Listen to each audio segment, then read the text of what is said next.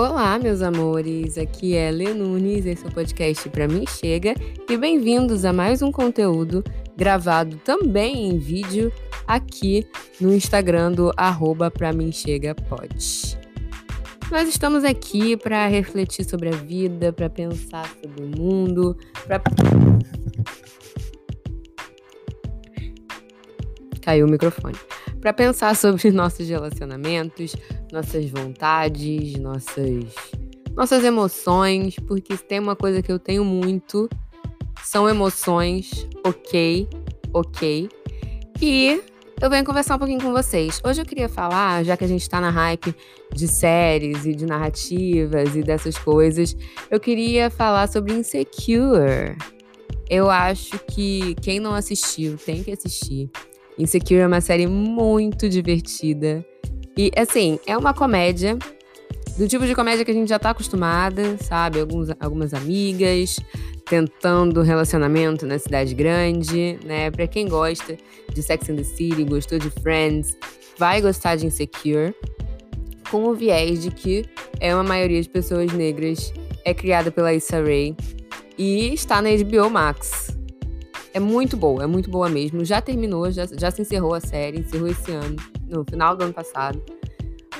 Então, se você vir de batidão, você vai ver tudo que tem, né, disponível sobre isso. E tem um documentário também sobre essas gravações, sobre essa série na HBO Max, porque fez muito sucesso. Foi uma série que teve até fã-clube para os personagens, assim.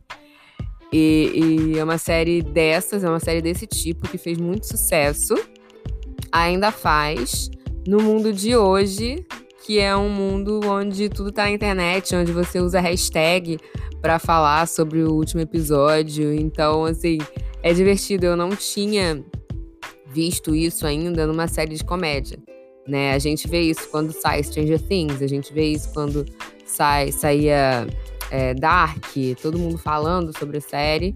Euphoria agora, né? Mas para uma série de comédia desse estilo, é, eu, pelo menos é a primeira vez que eu vejo, assim. E como é comédia, tem, um, um, tem menos peso. Você consegue se divertir com os personagens, né? E fazer meme, fazer um monte de coisa, enfim. Muito bom. HBO tá arrasando. O projeto é incrível e agora eu tô meio que seca por outros projetos do tipo. Eu já tô com um livro que eu quero comprar que tem uma pegada parecida. É, não vou falar ainda porque eu ainda nem comprei, nem li como é que eu vou recomendar o negócio, na é verdade.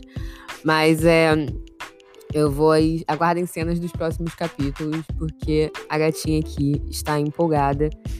É o tipo de série também que eu sempre quis escrever. Não sei se. Assim, muita gente não sabe, mas eu sempre, quando eu era criança, quando eu era bem mais nova, eu queria escrever, eu queria ser escritora também. É, para além de todas as outras coisas que eu queria fazer na vida. Eu queria escrever, porque Harry Potter me inspirava muito, assim. Eu, eu sempre achei que nenhuma história muito boa ia sair da minha cabeça, sabe? Eu tentei algumas vezes, inclusive. Quando eu era bem menor, quando eu era pequena, escrevia, tipo, livrinhos infantis e tal, escrevia essas coisas. Sempre fui muito incentivada pela minha família, mas para mim nunca tava bom. E então a gatinha ficou. Ficou sem, sem escrever mesmo, né? Mas é um negócio que eu gostaria muito. É um negócio que eu, venho, eu tenho feito, né? E tenho usado esse canal aqui para falar sobre isso, para escrever, para expor as coisas que, que eu tenho escrito. Não, não, não tô escrevendo narrativas, né? Porque ainda acho que eu não tenho muita coisa, muita criatividade para isso, mas enfim, quem sabe um dia. Mas estou escrevendo bastante sobre sentimentos, sobre emoções, sobre aprendizados da vida adulta, meu retorno de Saturno tá aí, né, gente? Tá aí. 28 anos na cara, quase 29. Então, a gente tem que pensar e repensar sobre algumas coisas. Mas, o que eu queria falar sobre Insecure é uma coisa que eu percebi principalmente na primeira temporada. Então, é ótimo que quem ainda não viu já pega a primeira temporada que já vai entender do que eu tô falando. Que é sobre a gente reconhecer as nossas dores e os nossos desejos. O que, que eu quero dizer com isso? As, do as nossas dores e os nossos desejos é como se fossem.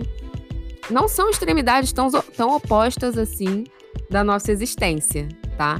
Porque o que a gente deseja, a gente deseja no, normalmente para satisfazer alguma dor, alguma falta, algo que a gente não tem, o que a gente gostaria de ter. E uma coisa muito perigosa é quando a gente simplesmente não reconhece esses desejos. Como, porque eles nos movem.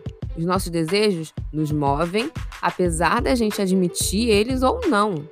Pode ser que você não admita os seus desejos e eles vão continuar te movendo para a direção onde eles querem. Só que, a partir do momento que você olha para esse desejo e fala: é isso mesmo, é isso mesmo. É essa merda que eu quero fazer porque eu tô precisando disso. Tô precisando de atenção. Tô precisando de sexo. Tô precisando de paz. Né? Minha cabeça está um turbilhão e eu tô precisando de paz e eu vou encontrar uma válvula de escape em algum lugar. Mas é para reconhecer os seus verdadeiros desejos. É para reconhecer o que você realmente está procurando. Porque já falei aqui, mesmo que você não reconheça, você se move em direção a esses desejos. E aí, meu amor, se você não sabe nem que desejos são esses, você começa a se atrapalhar. Começa a fazer merda, começa a procurar onde você não vai encontrar. Que são outras coisas que eu já falei aqui nesse podcast. Já falei também no meu Instagram, Lenunes N. Inclusive, esse vídeo bombou, assim, quando eu falei sobre a Natália do BBB e sobre é, o quanto o nosso autoconhecimento e a nossa autonomia afetiva são capazes de fazer a gente saber onde buscar o que a gente realmente quer, né? O que a gente realmente deseja. Isso faz parte de autoconhecimento e de autonomia também. E quando eu falo sobre reconhecer os nossos desejos, é reconhecer e acolher porque esse desejo vem de alguma dor, vem de alguma falta. Se você tá no caso da, da Issa, que era a personagem, o que, que ela tava buscando quando ela procurava um cara tal? O que, que ela de fato tava buscando? Eu não vou contar spoilers, tá? ela tava buscando atenção desmedida? Ela tava buscando alguém com quem contar? ela estava buscando paixão. Às vezes a gente está buscando paixão, a gente está buscando a paixão do outro, né? A gente quer que o, o outro se apaixone, porque ah, eu quero, eu tô dando condição para esse cara porque eu sei que ele gosta de mim e eu gosto de ter com quem contar. Não, meu amor. Você tem seus amigos, você tem sua família, você tem seus irmãos. Você tem com quem contar. Então, por que você está buscando este cara? Conta pra gente. Na verdade, não, né? Conte para si. Conte para si. Ah, eu só quero sexo. Tem certeza? Então, por que não pode ser com qualquer um? Por que, que você está buscando essa pessoa? Você vê que as coisas vão mudando, os discursos vão mudando. Tipo, ah, quero isso, mas isso eu posso encontrar em tal lugar. Então, pode ser que não seja isso que eu tô querendo. Eu quero aquilo. Ah, mas tudo bem, não sei o que. E isso não precisa verbalizar, não precisa falar para todo mundo o que, que você quer, você fala para você mesmo. E você entende com você mesmo. Porque a partir do momento que você é honesta com você, honesto com você, você vai se mover em direção aos seus desejos, não é uma trava isso. Mas você vai se mover em direção aos seus verdadeiros desejos. Não ao que você acha que você quer, sabe? E isso, meu amor, isso é um negócio que também é um instinto de autopreservação, gata. Autopreservação, você não vai cair em tanta furada assim. É bom cair em furado, tá? É bom cair em furada. Eu apoio as furadas, porque furada é experiência. Desde que você não saia com grandes sequelas e que não seja ruim para sua segurança, vale a pena. Até porque são essas furadas que te fazem, além de ter história para contar, para os seus amigos rirem da cara de você numa. Da cara de você? Isso faz sentido? Rirem da sua cara numa mesa de bar, que é extremamente importante, você começa a sentir, né? Porque é, às vezes não é no racional que você pega o bagulho, é no, é no sentimento.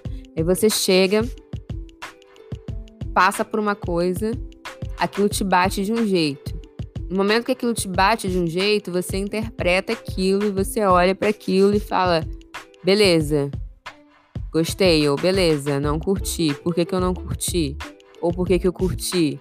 E assim as coisas se seguem. Eu espero ter ajudado, ok? Meus podcasts costumam ter menos de 10 minutos, esse aqui já passou.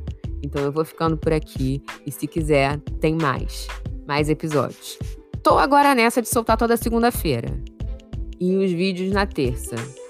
Lá no arroba pra mim chega pode. Vamos ver se vai dar certo. Muito obrigada, beijinhos e tchau.